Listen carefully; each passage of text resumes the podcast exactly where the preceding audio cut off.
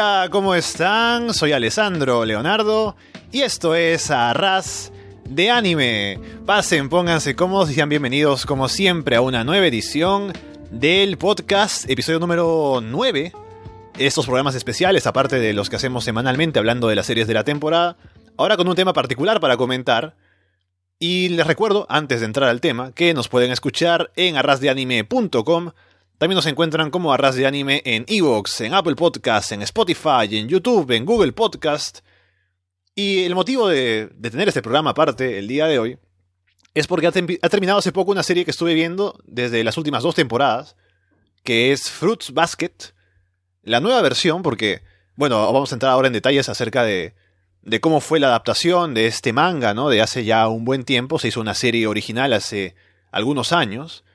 Y me llamó la atención ver que se iba a ser como este remake, ¿no? Y decidí verlo y me terminó gustando bastante. Y por eso ahora que ha terminado la primera temporada, vamos a hablar sobre lo que me ha parecido, ¿no? En general la serie. Y además tengo aquí a una invitada muy especial que nos comunicamos por Facebook, ¿no? Y ahí pues salió ya la oportunidad de hacer este programa con esta serie y ahora comentaremos un poco más acerca de lo que a ella pues le, le, le gusta la serie o conoce la historia y demás es Gaby del podcast Fuyoshi Senpai. Gaby, ¿qué tal? Hola Alessandro, ¿cómo estás? Pues muchas gracias por haberme invitado. Estoy muy muy contenta de estar aquí y más de poder hablar de Freeze Basket, porque me fascina, básicamente.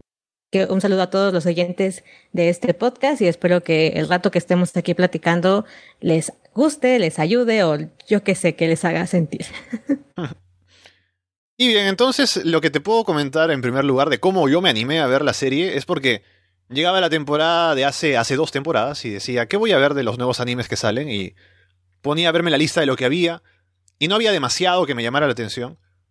Pero me enteré de este remake de Fruits Basket y no sabía, no había visto yo la serie original, no la he visto, tampoco he leído el manga.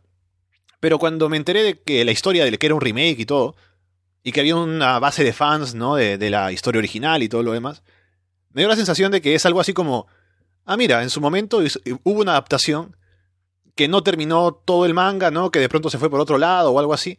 Van a sacar esta otra versión que se supone que es más fiel.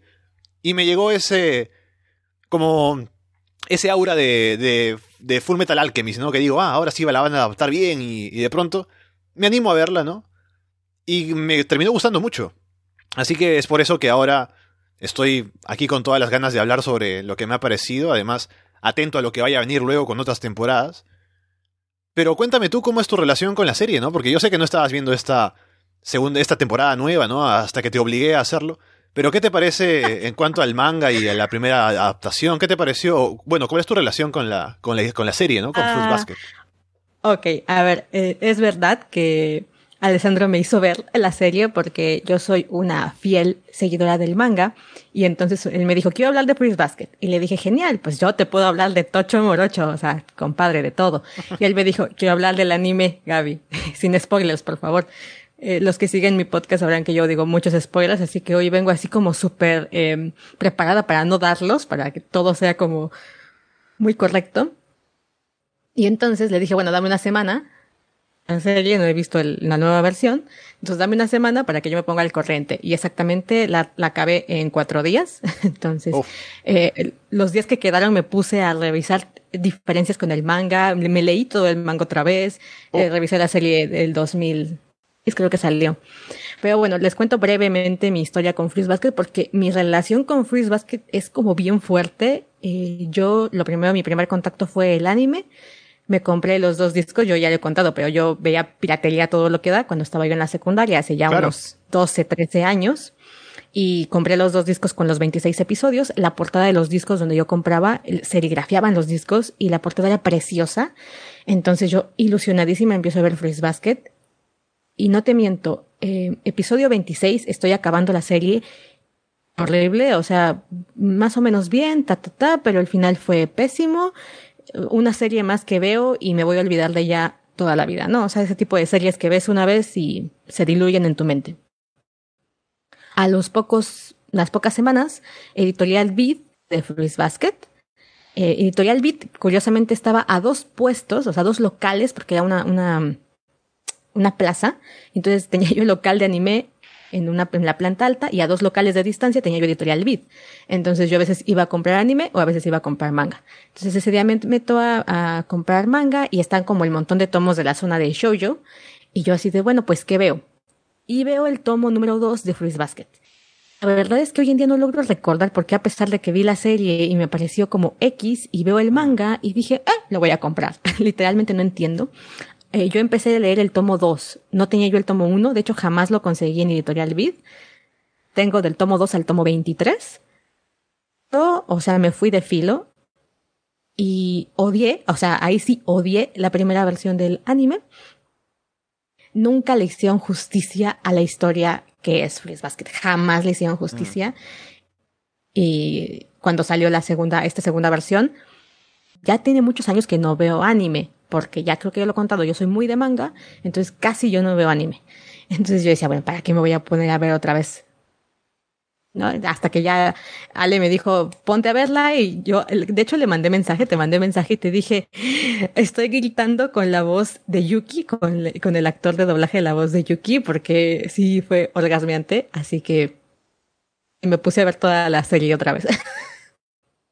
Ahora, antes de entrar a detalles sobre la serie, de pronto los personajes y eso, para la gente que tal vez no la ha visto y se quiera animar, ya sea leer el manga o ver el nuevo anime del que vamos a hablar ahora, podemos contarles un poco de qué se trata, ¿no? Es el hecho de que eh, la historia tiene que ver con esta mitología del año nuevo, o perdón, del el, horóscopo. Ah, el horóscopo, ese me está yendo el nombre. El, el, horóscopo chino, ¿no? Que también se usa en Japón.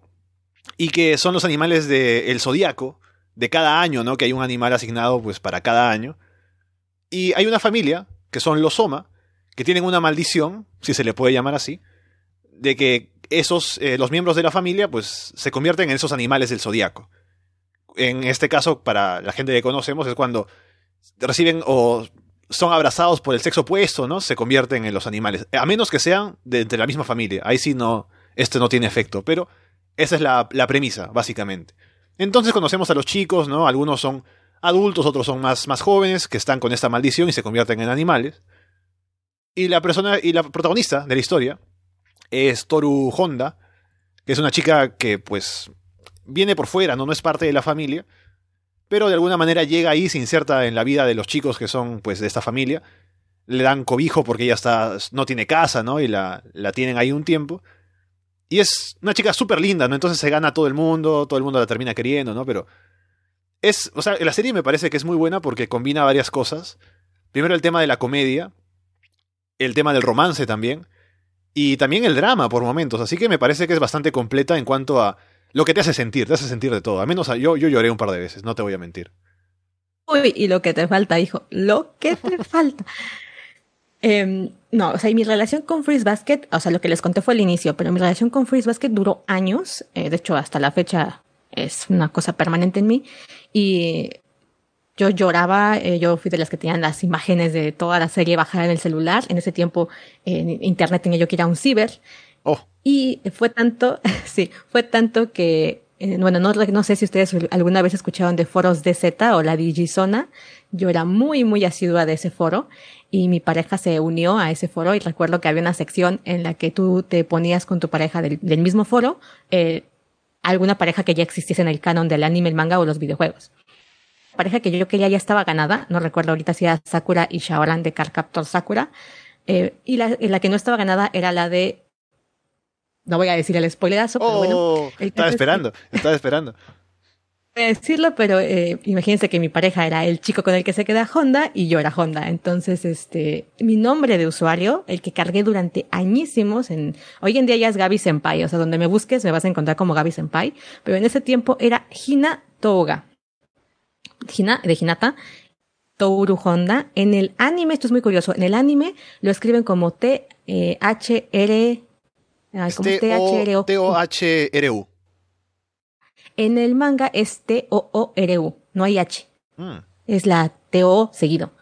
Entonces, este, eh, Toga era de Touru y Ga de Gabi. O sea, ese era mi nickname y me duró yo creo que unos 12 o 13 años ese nickname básicamente. Entonces, sí, o sea, lo llevo aquí como muy, muy, es muy especial para mí este anime, entonces estoy muy feliz de que me hayas invitado a hablar precisamente de este anime. Y mira, ahora que estamos hablando y me comentas esto de lo mal que te sentiste con el final de la primera adaptación, estaba revisando los datos y esta primera versión de 2001 de Fruit Basket tiene 26 episodios. Y ahora hemos visto la primera temporada de esta nueva versión que tiene 25 y solo la primera temporada. Entonces yo me pregunto, ¿de qué manera acabó esa primera serie? O sea, ¿qué tanto adaptó? ¿no? ¿Y cuánto nos falta ahora, sin soltar el spoiler, pero qué tanto nos falta para terminar de adaptar todo lo que queda del manga? ¿Falta una temporada? ¿Faltan dos? Yo, ah, por cálculos, asumo que van a ser dos temporadas. Depende cómo lo manejen, pero yo mínimo creo que van a ser dos temporadas. Eh, el manga tiene un total de 136 episodios, si no me falla, pero háganse una idea, yo tengo 23 tomos. O sea, sí, sí está larga. Eh, la Sí. temporada 1 de esta primera versión termina en el capítulo 35 del manga. Ahorita hablamos un poquito de diferencias porque hay una, en, el- en la versión del anime sí movieron cronología. ¿Ok? Sí le metieron cosas que pasan posterior. En tiempo cronológico, técnicamente, estaríamos hablando del episodio 35 del manga. Y la versión del 2001, ay, yo pensé que era del 2006, me siento tan vieja cuando me dices esto. ok, en el 2001, la primera versión adaptó exactamente el mismo arco argumental. que del 2019 acaba, esto ya, esto no cuenta como spoiler, ¿verdad? O sea, spoiler la primera temporada no cuenta, ¿verdad?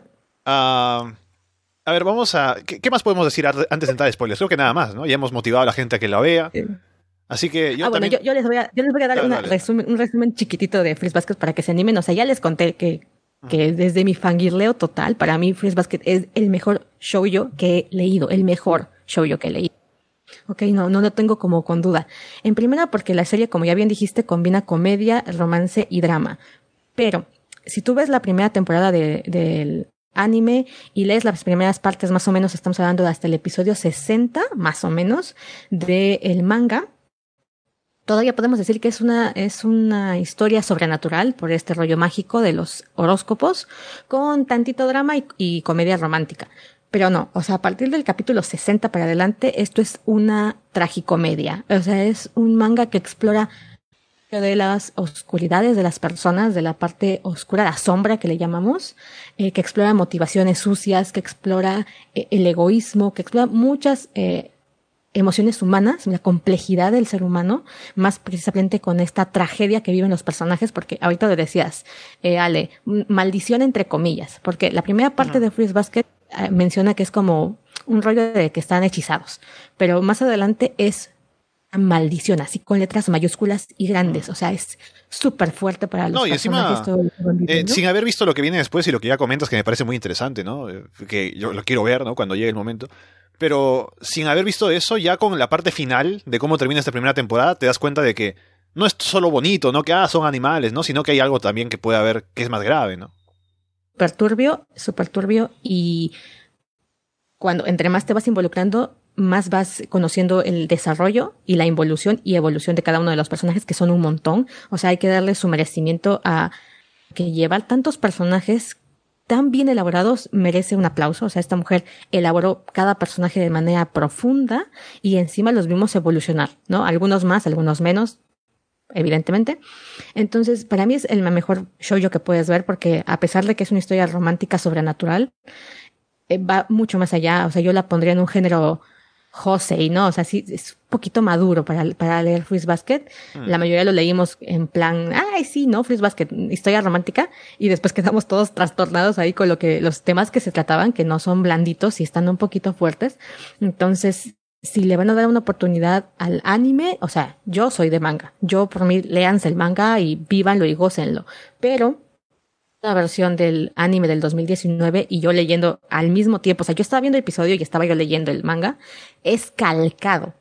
Es calcado, entonces no te pierdes de nada del manga y encima tienes el plus de que está la animación, de que está muy bien realizada la animación, de que los actores de voz, ahí tengo mis dudillas, o sea, ahí luego lo platicamos tal vez, eh, pero sí, también los actores de voz muy bien, el opening, el ending, todo, o sea, de verdad, Sí. chutase la versión del anime, comparándola con el manga, es fiel, pero totalmente fiel. Y estamos en una época diferente en cuanto a anime, ¿no? A producción, que me parece que es, es algo muy positivo porque en el pasado estamos hablando de una primera adaptación de 2001, ¿no? Y por esa época, ¿no? El, la década pasada, antes si se quiere, cuando se adaptaba algo para anime, la industria era diferente, así que había que hacer lo que se podía, ¿no? En este caso, 26 episodios, adaptamos lo que podemos y luego nos inventamos un final, ¿no? O mezclamos cosas, así como se hizo también en su momento con la que ya decía Full Metal Alchemist, o el hecho de que... pero, pero creo que ahí sí vale la pena recalcarlo. O sea, yo, por ejemplo, entre Full Metal Alchemist y Full Metal Alchemist Brotherhood, o sea, son hasta géneros diferentes. Fácilmente, eh, Full Metal Alchemist es un Seinen y Brotherhood es un Shonen. Y hasta le podemos dar unas, unos aplausos a los adaptadores de, de Alchemist. A los de Freeze Basket. no, no, claro. Por ejemplo, yo. O sea, la idea al final fue la misma. O sea, quisieron hacer lo mismo. O sea, eh, la idea al final es: tenemos un material limitado y lo, lo adaptamos hasta cierta parte y luego hacemos algo con el final. Pero obviamente no fue, o sea, no está al mismo nivel lo que se hace en una y en otra, ¿no? Pero la idea, como te digo, en cuanto a la industria, cómo funcionaba en ese momento, es diferente porque hay que adaptar y se acabó, no hay, no hay más chance, ¿no? En este caso, con una industria un poco más... ¿eh? O sea, con una industria un poco más... Eh, me parece que está más organizada porque ahora mismo hay, hay series que salen, por ejemplo, eh, ahora hemos visto ah, en el, en el podcast eh, semanalmente Arifureta, ¿no? Que es un Isekai que no tiene demasiado de interesante, al menos la adaptación, el manga me dicen que es mejor, la, novela. Pero termina la primera temporada, la sacan ahí como para hacerlo, ¿no? Ya, ahí está.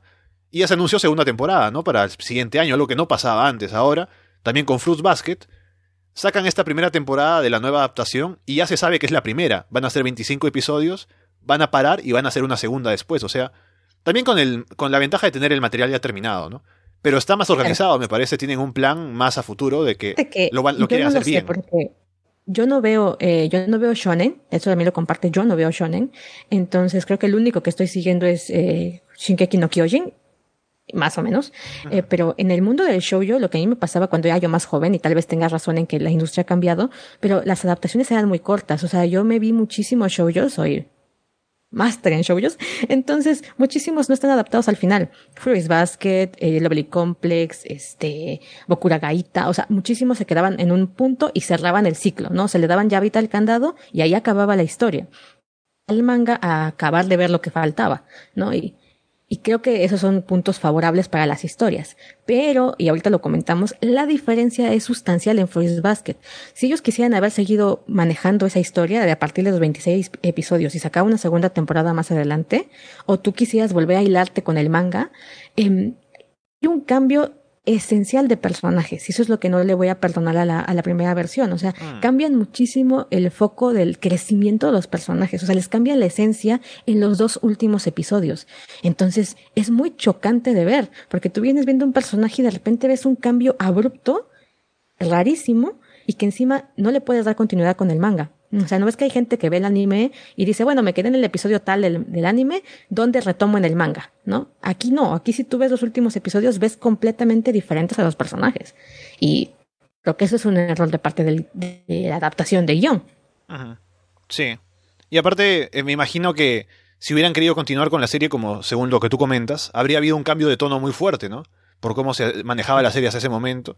Y creo que ahora tiene la ventaja de que al saber cómo es el material completo, saben que va a haber un cambio más adelante, ¿no? Que de pronto va a tomar otros, otros matices la historia, entonces pueden ir preparando las cosas desde ahora, ¿no? Porque ya saben que eso viene más adelante y por eso con perspectiva se puede hacer mejor. Y es por eso que me parece, bueno, sin haber visto la original, a mí me ha gustado mucho cómo se ha hecho esta de 2019. Está preciosa, está preciosa. Yo, o sea, ni siquiera le puedo encontrar un pero. Con eso te digo todo, o sea, hablemos un poquito, si quieres, hablamos un poquito de, sin spoilers de, del tema no, podemos ya hablar con Han pasado 20 minutos ya, la gente ya creo que se ha animado a, ver la serie o a seguir el manga si es que no lo ha hecho todavía. Eh, vayan a hacerlo porque es muy buena, así que em, ya, ahora si no quieren enterarse de los spoilers, apaguen todo porque entramos a hablar de todo. Adelante Gaby, por favor. Perfecto. Bueno, mira, eh, yo quiero, quiero, contarte que la voz de Kyo de la primera versión me tenía enamoradísima. O sea, yo, eh, yo siempre fui Team Kyo Mm. toda mi vida. Entonces yo estaba súper enamorada de la voz de Kyo. Y en esta eh, segunda versión me costó un poquito adaptarme a la voz, pero me encantó. ¿Y qué debo decir de la voz de Yuki? A ver, si tú ves la primera versión del anime, Yuki es un chico príncipe perfecto, como lo pintan al inicio de la historia, y después te van contando que tiene ahí como unas cositas oscuras, ¿no? La primera versión del 2001, le dieron una voz muy de niña. O sea, si tú escuchas esa versión es como muy afeminada, su voz muy de un chico pasivo, y Yuki realmente es un tipo muy agresivo. O sea, tiene mucha ira contenida. Entonces, la voz que le pusieron ahorita, o sea, me orgasmé porque encaja a la perfección ah. con el personaje, algo que no le atinó la primera versión. Y también, corrígeme si me equivoco, me parece que la estética de los personajes en la primera son como más chicos, ¿no? Aquí se ven un poco más grandes, o sea, un poco más adultos, o estoy equivocado.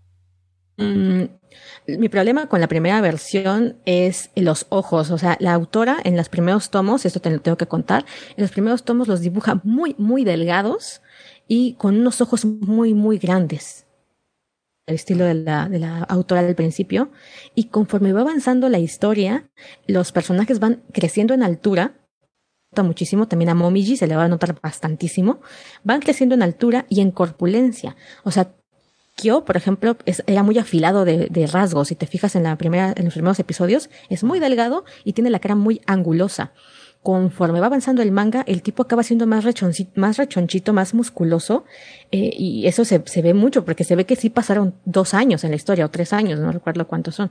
Entonces, es el, cambio drástico de, del personaje. Y me gustaría verlo en el, en el anime, que vayan cambiando lo, la, el diseño del personaje, sería fabuloso.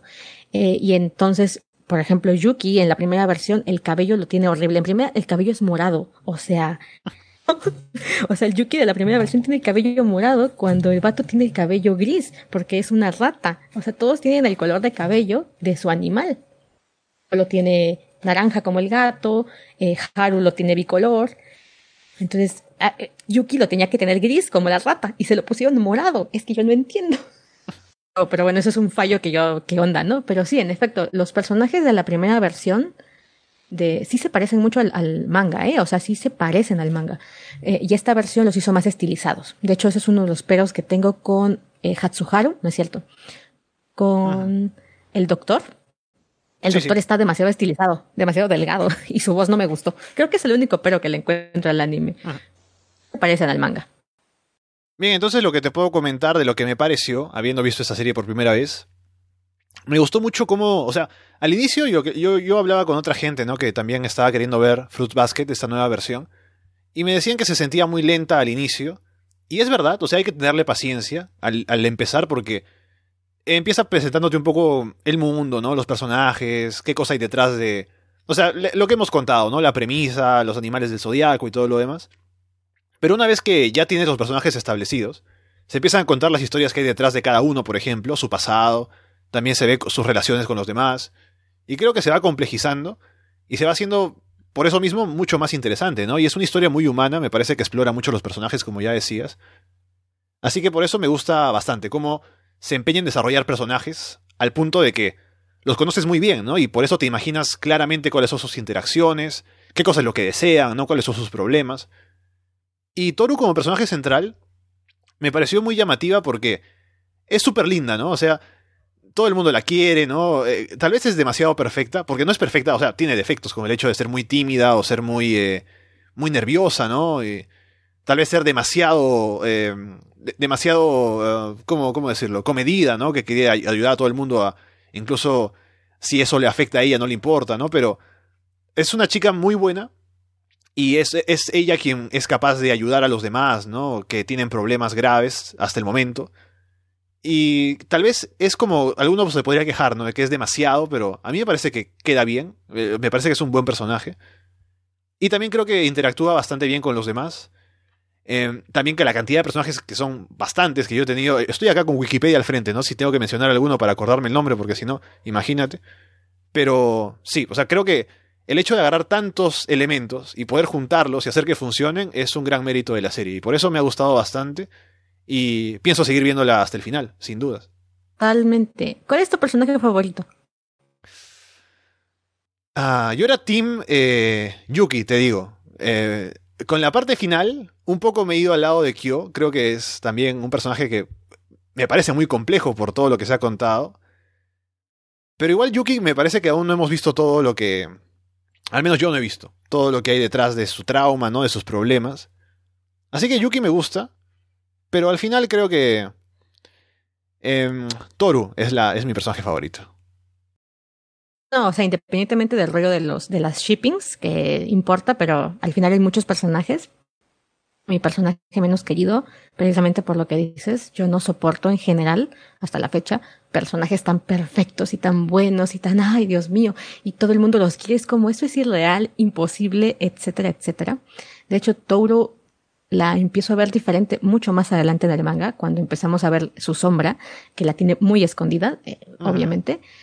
Pero creo que es el personaje que tenía que ser para esa serie. O sea, estamos hablando de que hay 13 horóscopos, tomándolo en cuenta como un catorceavo.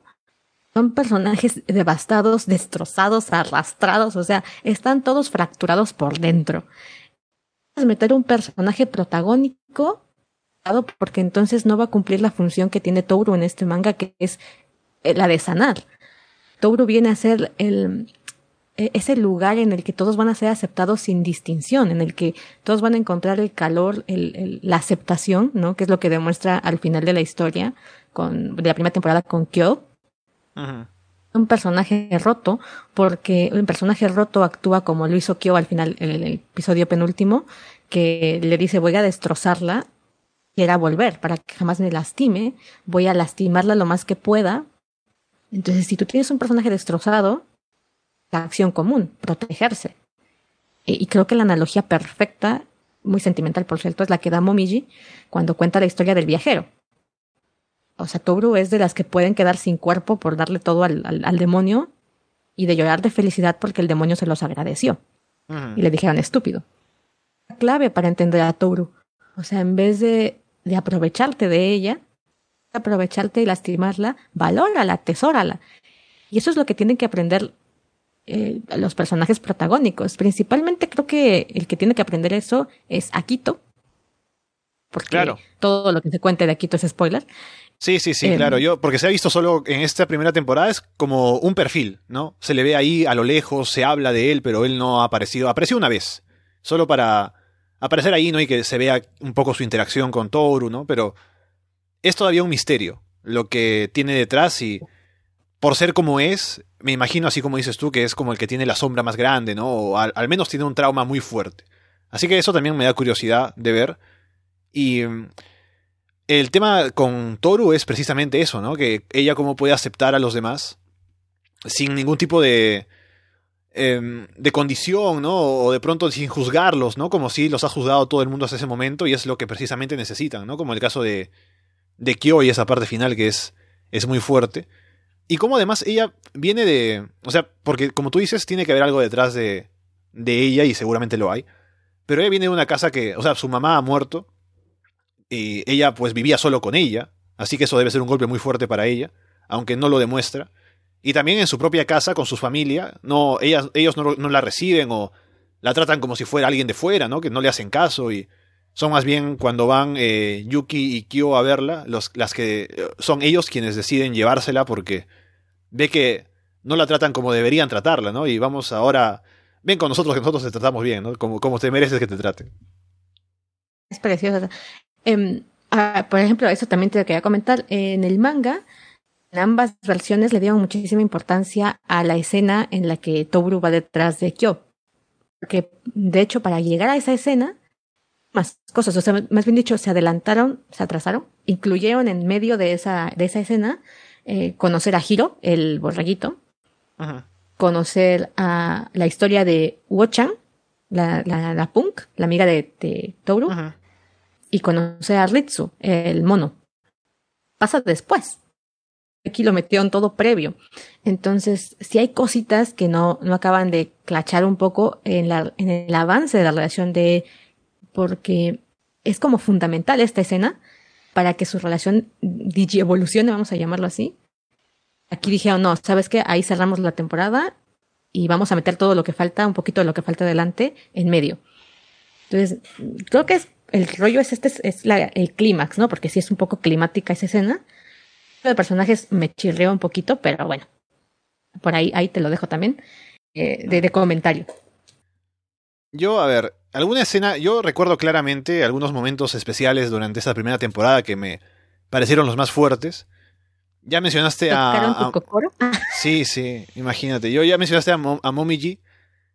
ese momento Oh, en el que cuenta con su mamá, ¿no? Cómo ella no lo quería y le decía que ojalá no hubieras nacido, ¿no? Y de- deseo, desearía no haber tenido un hijo. Y al final cómo le tienen que borrar la memoria es, es demasiado. Yo lloré ahí legítimamente, no puedo mentir. Y aparte solo en mi casa, ¿no? No, no hubo nadie que me consolara en ese momento. Pero bueno, Ah. es, es el, el sacrificio de ver Fruits Basket. Yo, de hecho, fue curioso porque yo lo leí en el manga y lloré con la versión del manga y no lloré con la versión del anime.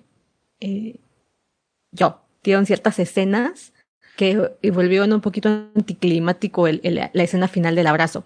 Otra cosa que quiero comentar ahorita que dijiste esto de la escena de, de Mommy G, es que en el, en el anime, en esta versión, le echaron tres cucharaditas extra de drama a algunas escenas. Mm. Por ejemplo, la escena con el changuito, con, con este Ritsu-chan, Ajá.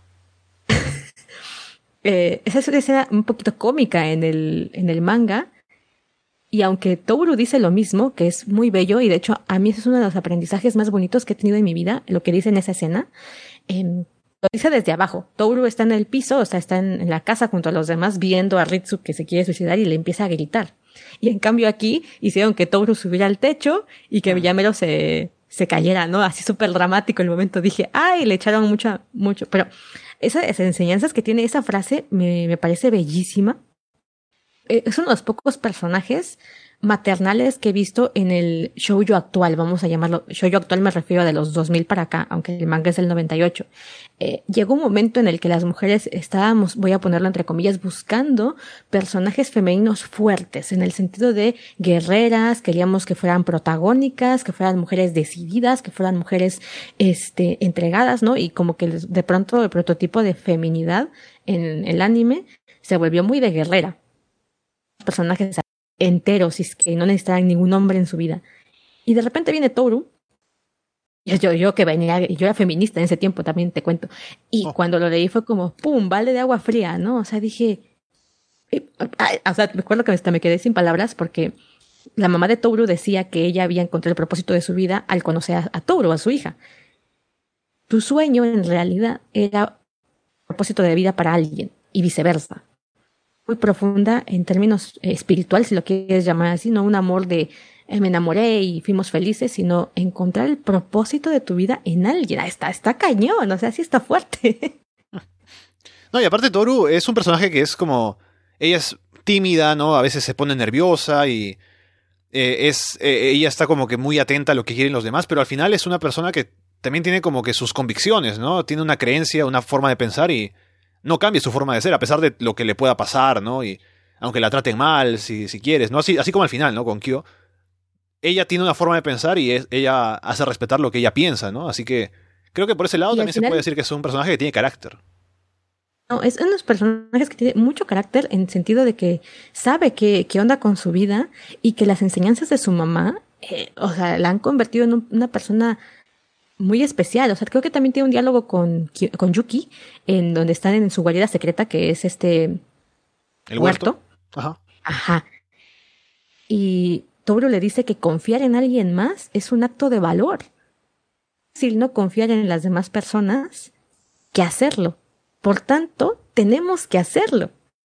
You feel that, bro. Entonces, sí, Toru trae como mucha sabiduría de parte de su mamá. Y solamente hay una cosa a futuro en la que va a ir en contra, entre comillas, de su mamá. Para el Toru siempre es como mi mamá, mi mamá, mi mamá tiene mamitis, le dice Hiro, ¿no ves? Ya va a empezar a ir en contra de su mamá más avanzada la historia y va a ser como un o sea, a pesar de que Toru siempre sigue siendo la misma, es un personaje plano, entre comillas, porque no, no evoluciona muchísimo como los demás personajes, también tiene su momento de, de evolución chiquita, pero de alguna manera evoluciona también. Eso es, eso es bien bello. Algo. ¿Cómo ves lo del triángulo amoroso? Eso es algo que siempre me gusta, eh, que más bien dicho que siempre he querido platicar con alguien es como, sin dar spoilers ni nada, pero es como que Fruits Basket, por lo menos la versión del 2001, a mí me apareció cuando la empecé a ver, que era una serie de triángulo amoroso. De hecho, por eso no me acercaba mucho, porque no soy fan de los triángulos amorosos. Entonces, ¿cómo veías o cómo ves tú hasta esta primera temporada ahí tus, tus percepciones? ¿Qué piensas? Mm.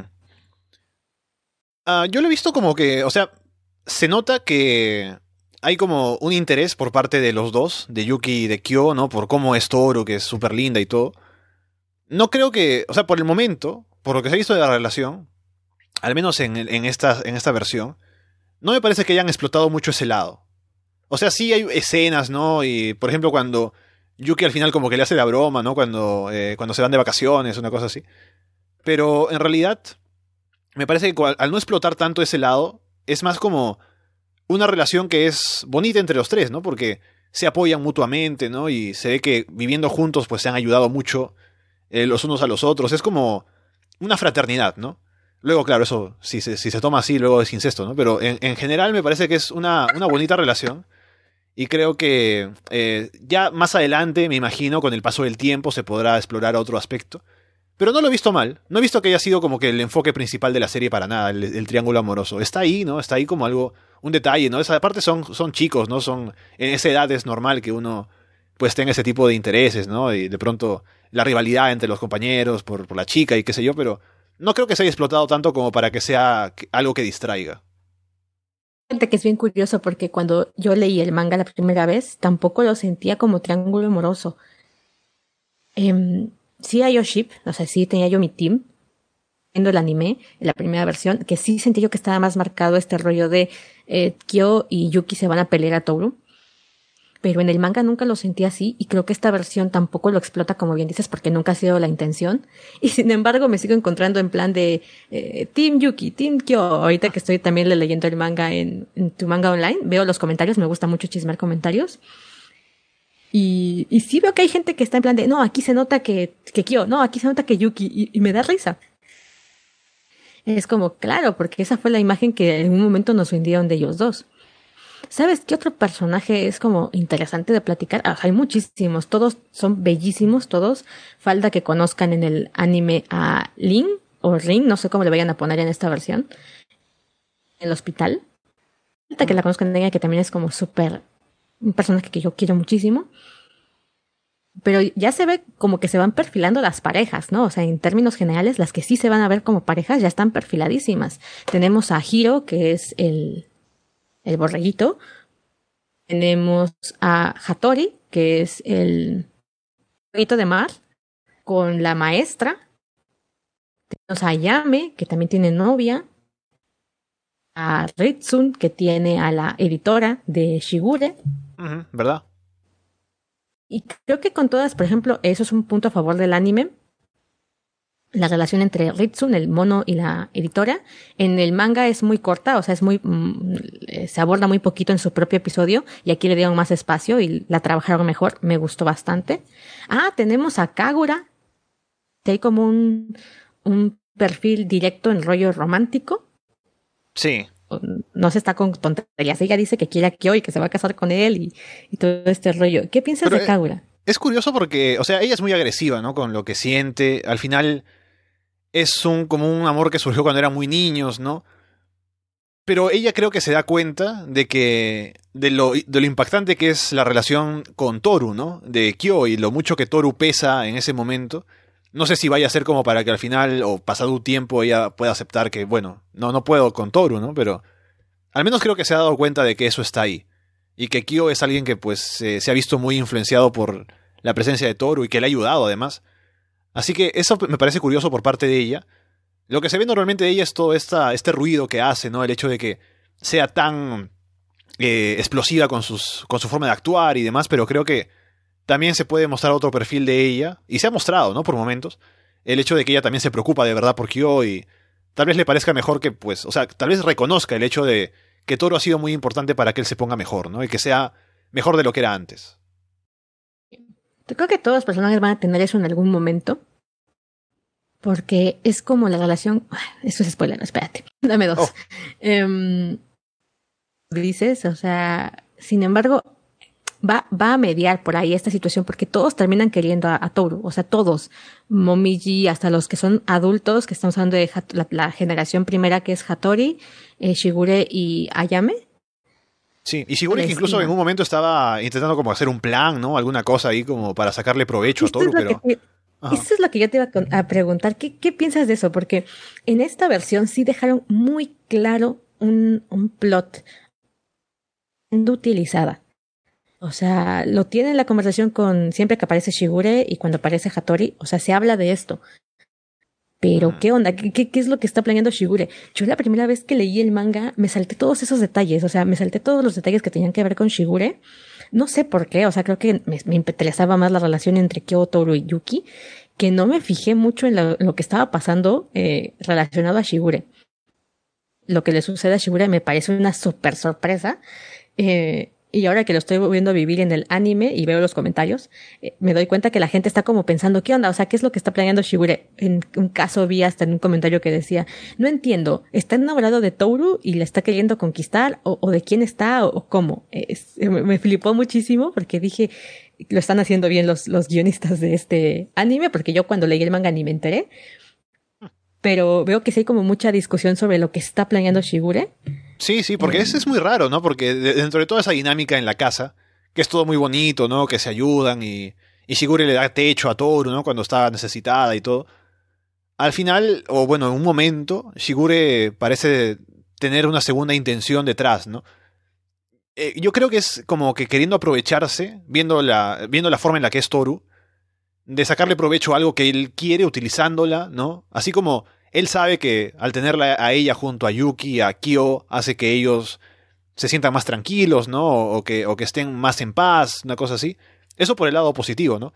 Pero luego creo que, al menos por lo que se mostró, él también tendría una intención o alguna idea manipuladora de usar a Toru y esto, la personalidad que tiene ella como para lograr algún otro objetivo, que no sé qué vaya a hacer, pero eso es lo que me, me, me pareció a mí, ¿no? Me, me, dio esa sensación. Y aparte con Hattori ahí que también como que le cuestiona esto, y Hattori mismo que él también se ha visto influenciado por Toru, así como disimuladamente, para superar el problema que tenía él, ¿no? Entonces, él ya reconoce a Toru como alguien capaz de, de tener ese tipo de impacto en la gente. Y por eso no sé si él sabe lo que Shigure está pensando o sabe algo acerca de ese plan. No creo que él vaya a permitir que le hagan daño a Toru, ¿no? Pero al final no sé qué será lo que está planeando. E, es algo raro ver que un personaje que a priori es como que tan inofensivo o tan bueno, al final tenga algo escondido, ¿no? Que bueno, es también la trama aquí de Fruits Basket, al parecer. Bueno, pero yo, les cuento ahí, por si quieren checar unas escenas como muy puntuales para que las mediten. Eh, está la escena en la que Shigure habla con Hattori y le dice, soy el más maldito de todos. Esa vez en la que despertamos llorando, o sea, Ayame y Hattori lo vivieron como una gran carga pesada y sin embargo yo a la fecha lo sigo teniendo en mi corazón. Todos, y soy el más sucio. Entonces yo sí dije, ¿qué onda con, con? O sea, ahora que estoy en el anime dije, estás bien intenso, hijo mío. Porque después también eh, Hattori le dice, apoyarte en tu plan, porque él sí sabe lo que está planeando, no voy a apoyarte en tu plan, pero tampoco voy a ser tu enemigo. Que seguramente vas a perder algo o te vas a llevar un buen golpe de esos dos, o sea, refiriéndose a Yuki y a Kyo. Entonces, plan de Shigure, Touro va a salir lastimada, o sea, eh, y de hecho creo que Touro en algún momento se llega a enterar de esto y lo acepta, o sea, porque Touro es así. ¿No? Entonces, que no, le importa ser utilizada y a los otros no les importa utilizarla, principalmente lo que es Shigure. Pero la verdad es que em, deja pistas. Vi el final, yo no me, no me di cuenta de las pistas, entonces les digo, chequen esas escenas donde habla del, del plan, porque ahí deja como muy claro, o sea, cuando lo vuelves a ver, qué es lo que está persiguiendo y, y mm, no continúo porque esos sí son spoilerazos, entonces claro. me, me sigo.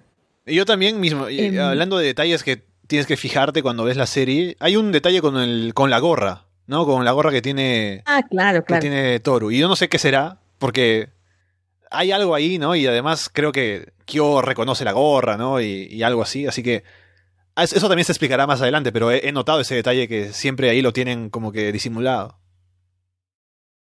Y, sí, bueno, ni tan disimulado, ¿no? Porque en, la primera versión, por ejemplo, del anime, a la gorra, o sea, no la volví a ver, me vi pedacitos, pero no recuerdo si le dan tanta importancia a la gorra como en esta primera versión. Eh, si es como súper fundamental. O sea, Toru ya contó que el chico que la salvó fue su primer amor. Y los dos sabemos, eso no cuenta como spoiler, que seguramente es uno de los dos, o es Yuki o es Kyo. Mm. Reconocen, ambos reconocen la gorra. Yuki, de hecho, cuando la ve, es cuando se pone todo raro, platicar con Toru, y es cuando se caen del, del risco en el fin de semana, el que se van como a la villa. Ajá. Los dos van raros por, por, el- por dos detalles fundamentales, y es la gorra y el funeral de la mamá, de, de Kyoko. Ujú. Que te juro, no te percatas de ellas porque no estás viendo ahí el centro del, del problema, pero Toru eh, los lleva, lleva a Kyo y a Yuki a la tumba de Kyoko. Le pregunta a Hana si puede ver espíritus, si puede ver eh, fantasmas. Y Hana le pregunta que por qué tiene tanto resentimiento y culpabilidad estando en el cementerio. Es un detalle que yo pasé súper por obvio cuando lo vi, ni me acordaba yo de ese detalle. Ahora que lo, que lo vuelves a ver, dices, bueno, sí, ¿por qué está Kyo teniendo resentimiento o culpabilidad en un cementerio? Estar que es por el asunto con su mamá, que aquí todavía ya, ya se abordó el rollo de que la mamá murió, entre comillas, evidentemente de Kyo, Ujú. que va por ahí el asunto, pero no está en ese, no está en ese cementerio. El caso es que, sí, em, fíjate que las cosas que se van develando en Fruits Basket tienen mucho que ver con esa condenada gorrita. Toru, que ahorita es como una figura importante en el sentido de que, pues, es la mamá de Toru, pero conforme vayan pasando los episodios, no solamente relevancia en la vida de Toru, sino también en la vida de Yuki y de Kyo. Lo cual, pues, da, da telita para pensar. También, en la, bueno, en la vida de todos influyó la condenada Kyoko, la mamá, más querido de toda la historia. Aparece en el tomo 23. El último tomo de Fruits Basket es Kyoko, es la mamá de, de Toru. Y el tomo 22 es el papá. Cada uno, por cierto, por si les interesa eh, buscarlos, cada uno de los tomos de Freeze Basket tiene la portada a uno de los personajes. Es a Toru, por claro está. El segundo es Yuki y el tercero es Kyo. Y de ahí nos vamos con todos los horóscopos. Se acaban los horóscopos y vienen las amigas de Toru y luego vienen los amigos de Yuki y luego vienen los papás de Toru. o sea, cada un personaje va a tener su portada. Mm. Y eso también te Pues sí. habla del enfoque que hay en cada uno de ellos, ¿no? Porque incluso también en esta primera temporada vemos a las amigas de Toru, que sí son sus amigas y se conocen de la infancia y puedes haber puesto, o en otra historia tal vez, tendrían alguna cosa más simple como para haberse juntado, ¿no? Pero ellas son las tres tan diferentes la una de la otra, que al final se explica por qué, ¿no? Por qué están juntas y por qué tienen una amistad tan fuerte. Y cada una tiene como un episodio dedicado al motivo por el que conocieron a Toru y por qué la quieren tanto, ¿no? Y ambas historias son muy buenas. O sea, son. explican claramente por qué y cuál era la cuáles eran las circunstancias, ¿no? Cómo se conocieron y cómo es que Toru las afecta tanto y les hace ver otra forma de, de ver el mundo, ¿no? Sobre todo, o sea, eh, Uotani ya. El hecho de que era muy agresiva, ¿no? Y de pronto, eh, luego, al ver cómo Toru vive con su mamá, se puede dar cuenta de que hay una forma de vivir de manera decente, ¿no? Que eso de pronto es un poco más. eh, una historia que es más estándar, ¿no? Que de pronto te la puedes encontrar en otro lado también. La historia de Hanajima es como fuerte en el hecho de cómo era tan discriminada por todos sus compañeros, tuvo que ca- cambiarse de colegio, ¿no? Y también el tema de, de esa, del hecho de ser diferente a los demás por esa supuesta habilidad que tiene, que no es supuesta, sí tiene la habilidad, ¿no? Pero tampoco es que haya querido matar a alguien, como, como la acusan luego. Pero conocer a Toru, es la la persona que, la persona que la puede, que de verdad le muestra un cariño, una amistad, ¿no? Es algo que la cambia totalmente. Esa es la parte más bonita de la historia de Hannah, cuando reconoce que quería matar a alguien y cuando Toru le dice, aún así no te tengo miedo. ¿No? Es, bellísima la relación que tienen ellas. Y te digo, o sea, eso demuestra también que tanto trabajo se, se involucró la autora para desarrollar cada personaje. Justo en el que las amigas están ahí para apoyar, pero nunca te enteras de quiénes son, sus anhelos, su vida, o sea, pasan sin pena ni gloria. Y en cambio, cada personaje está bien estructurado. También hay un elemento fundamental en todas las historias, casi en todas yo creo, que es la relación con la mamá. Momiji. ¿no? En, con el caso de Momiji fue como muy... Pero también lo vamos a ver casi en la historia de... ¿De quién más? Por ejemplo, de Kyo, pero de Yuki, evidente. De este, creo que las únicas en las que no se aborda el tema de la mamá es con Hattori, cuya cuya historia está más enfocada al rollo amoroso. Y todos van a, todos vas a conocer a las mamás de todos, ¿eh? O sea, es un como un plus de Freeze Basket es que la mamá es una figura hiper importante en las historias. Tanto para positivo como en la vida de Touro, como para negativo, como en la vida de Yuki, de Momiji, de todos ellos. De, de todos los demás. Todos los demás, sí, básicamente. Sobre todo, bueno, ahora en la parte final con Kyo, que me parece que es el momento en el que la serie como que da un salto hacia otra cosa, más de lo que estaba presentando hasta el momento, por el hecho de que el trauma de Kyo, que es un personaje que conocemos desde el primer episodio, ¿no? Desde el primero o segundo episodio, que no recuerdo ahora mismo. Pero lo conocemos ahí de inmediato y lo tenemos toda la temporada, ¿no? Y sabemos cómo es, sabemos su personalidad, sabemos eh, qué problemas tiene personales, pero en cuanto a relacionarse con los demás, ¿no? Pero ya llegando a la parte final, nos cuentan qué hay detrás de todo eso, ¿no? Y vamos al trauma de la infancia, que además es un trauma justificado por lo que le sucede, por ser parte de esta maldición del, del zodiaco, ¿no? No solo se convierte en un gatito, sino que si no tiene esta, esta cosa, esta pulsera, ¿no? En, en la muñeca, se convierte en un gato monstruoso, ¿no? Que ya casi deja de ser un gato, que es un monstruo, que es la razón por la que su mamá no, no, lo deja salir de la casa porque tiene miedo de que algo pueda pasar. Y él mismo no se puede aceptar a, a, a sí mismo como es por esto, esto, este asunto, ¿no? De, de, su verdadera forma, si se quiere. Y también se recuerda cómo su maestro tenía un abuelo al que él trató de igual manera, así discriminándolo, sin motivo alguno, solo porque le habían dicho que eso era lo que había que hacer y que era un monstruo, lo tenían encerrado. Entonces se ve que esto, el tema de tener esta maldición, del zodiaco es algo que puede ser mucho más fuerte, ¿no? Que ya se ha visto que, claro, eso motiva, así como en el caso de Momiji, a que la madre considere que es un problema tener un hijo así, ¿no? Que no lo acepta, no lo llega a querer, que ya de por sí es muy fuerte, ¿no? Pero cuando pasa algo como lo de Kyo, que esto, además su mamá le decía que lo quería, pero él pensaba que no era así, y además él mismo llega a no quererse a, sí mismo por cómo lo tratan los demás, es algo que es mucho más profundo, ¿no? Y es algo que no se ha, de lo que no se ha liberado, porque ahora con lo que pasa con Toru y lo que pasa cuando le quitan el, la pulsera, él se quiere recluir, ¿no? No quiere saber nada de nadie, piensa que no puede ser aceptado por, por los demás, pero Toru le demuestra que no es así, ¿no? Que e, ella lo puede aceptar. Y es cuando ahí finalmente se puede curar un poco, ¿no? Luego de todo ese trauma de años desde la infancia. Ay, el tema con, con Kyo y su transformación, eh, sí, está, sí está crudo, principalmente porque así como le pasó al gato del el abuelo, esa es la, la, reencarnación anterior, o sea, muere encerrado solo, que es como lo conoce el, el papá postizo de Kyo, Tazuma. Y la verdad es que es una maldición en este tema porque están como ligados de... Eso es, eso es spoiler, creo de Akito un poquito en el sentido de que es como el jefe de la familia, ¿no? Ajá. Pues, ellos están ligados a la voluntad de Akito, o sea, Akito decide qué se hace con ellos. Por eso es que Yuki estaba escapando de, de él y le tiene tantísimo miedo. Y en el caso de Kyo es un poquito peor porque no lo consideran parte del zodiaco y encima lo consideran un monstruo y va a estar recluido hasta el final. Entonces, va pasando conforme la trama va avanzando también es que este tema de la, de la maldición, bueno, te digo, hay un rollo cronológico que no se, no se respetó en esta versión del, del anime, me imagino por querer terminar la temporada con el asunto de Kyo.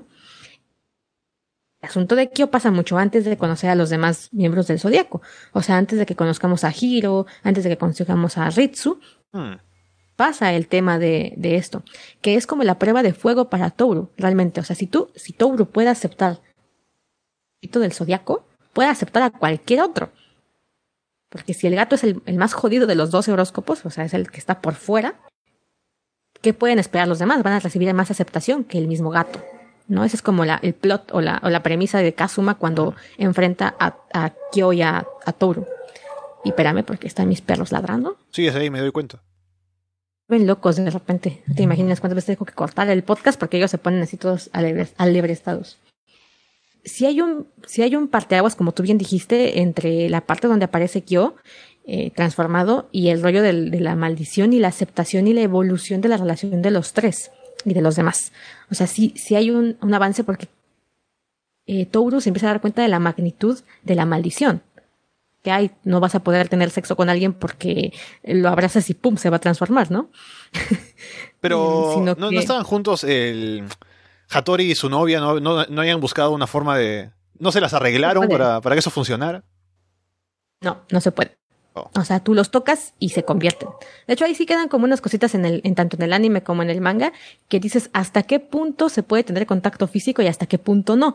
Porque de repente eh, los tocas y pum, se transforman. Y de repente hay escenas como donde Toru se siente con fiebre, y se cae en la espalda de Kyo y no se transforma.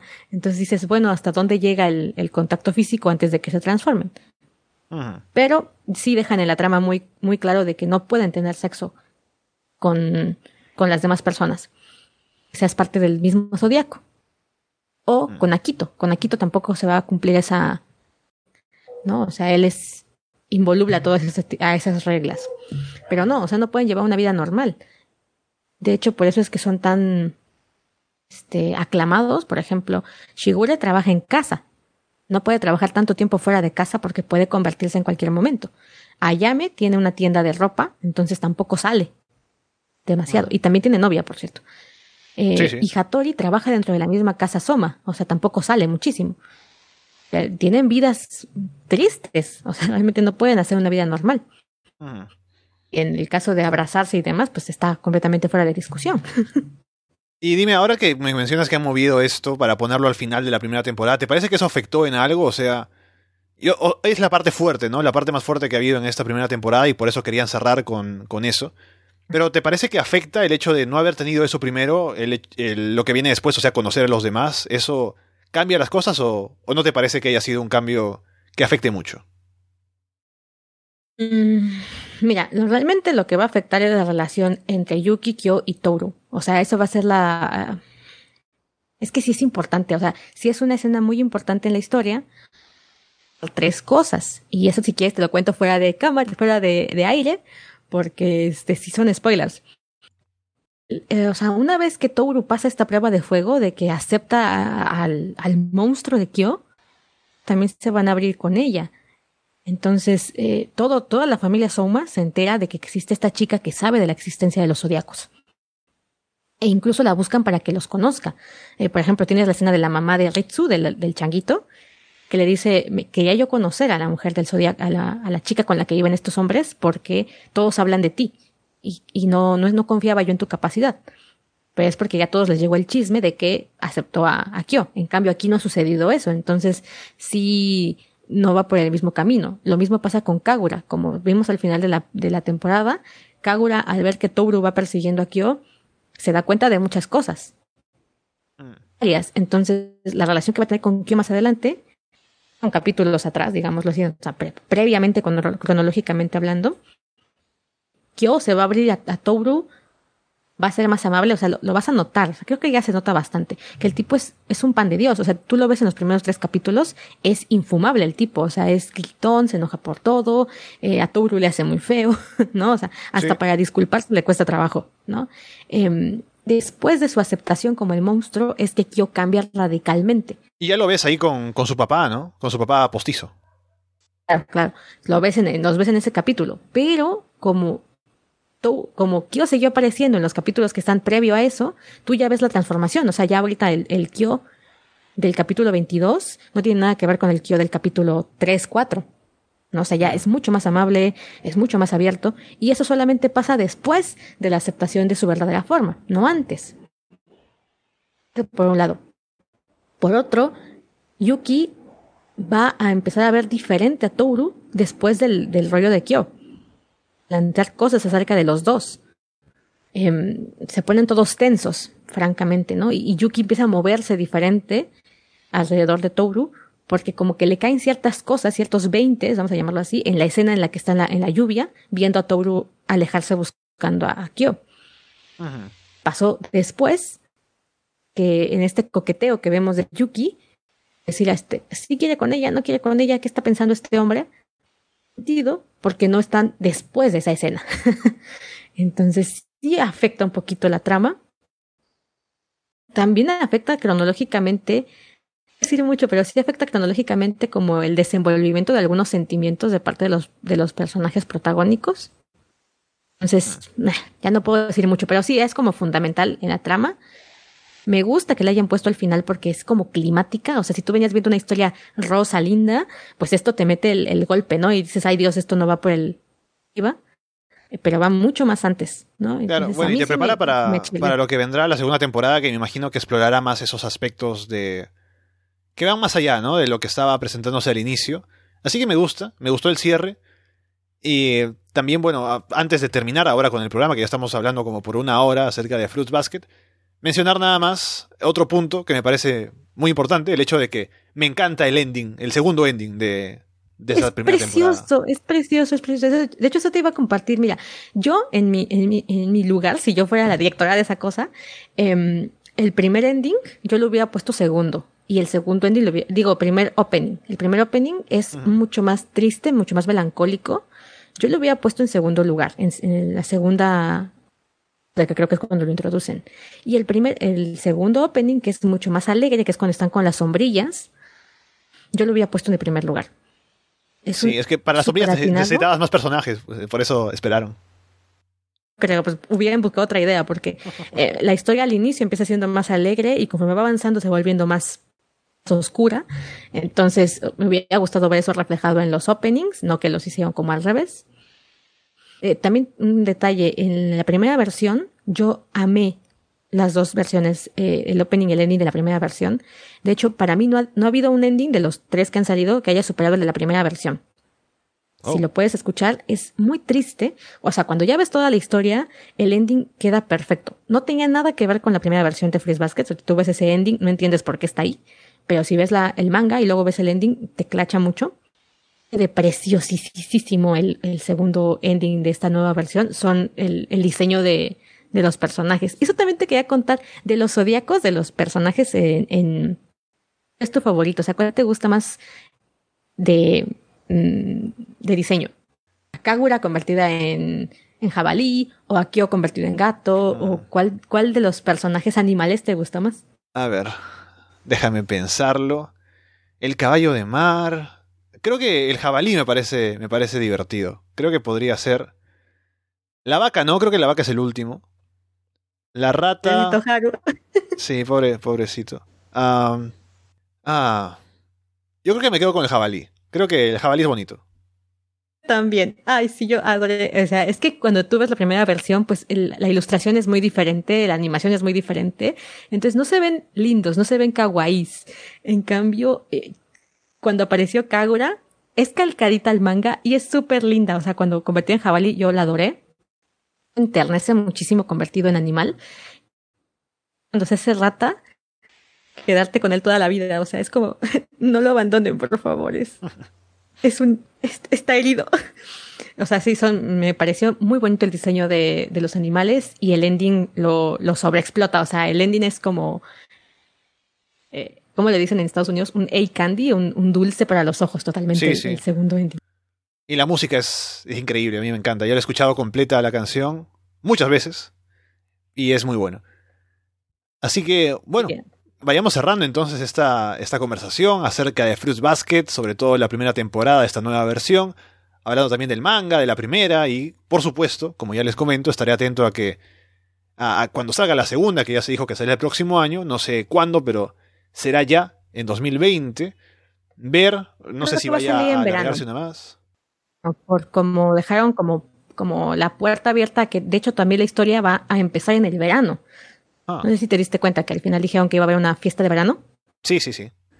El último capítulo. Y eso también se los cuento. Eh, espérenla con muchas ganas. Yo no sé cómo van a abordar esta segunda temporada, pero precisamente en ese primer viaje a, de verano que tienen, una fiesta de como una casa de campo, fundamental para los personajes, es como un arco muy importante, porque aquí ya va a entrar a Quito como de lleno en esas escenas, ya, va a ya se va a posicionar como el enemigo de la historia, como el villano de la historia, entre comillas.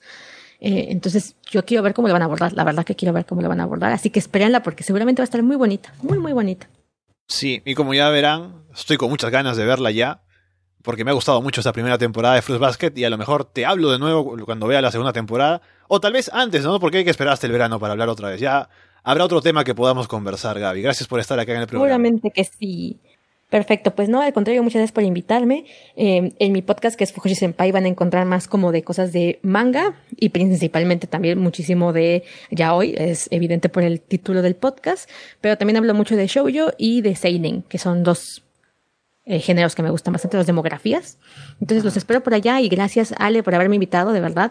Fue un placer poder hablar con alguien de Fruit Basket. Sí, sí, no, ha sido un placer para mí hablar contigo. No sé si yo puedo aportar en tu programa con alguna cosa, con lo que he visto, pero quién sabe, a lo mejor ah, en algo coincidimos, así como coincidimos ahora con Fruit Basket. Pero bueno, no sé si quieres compartir alguna otra cosa, de repente si te buscan en, algún, en Facebook o en algún lugar para que te ubiquen mejor.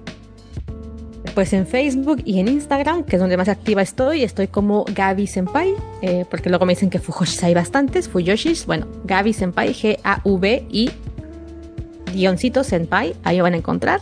Estoy en Spotify, que es donde más me escuchan, y hablo de bastantes temas, no solamente ya hoy, a pesar de que es el principal tema, hablamos de muchas cosas, eh, y es un, espacio muy abierto al diálogo. Entonces los espero por allá para que platiquemos. Entonces con eso vamos cerrando ya. Eh, les recordamos que pueden dejarnos comentarios, ya sea en Evox, en YouTube, también en la página web, en arrasdeanime.com. Nos escuchan también en en Evox, eh, ya mencioné Evox, eh, tiene que ser en Spotify, en Apple Podcast, en Google Podcast. Y por supuesto, estamos aquí esperando que nos dejen comentarios tal vez sobre qué les pareció a ustedes, si han visto Fruits Basket, qué esperan de la siguiente temporada, sin spoilers sobre lo que viene después, por favor. Y con eso dicho, por ahora los dejamos de parte de Gaby y Alessandro Leonardo. Muchas gracias y esperamos verlos pronto. Bye.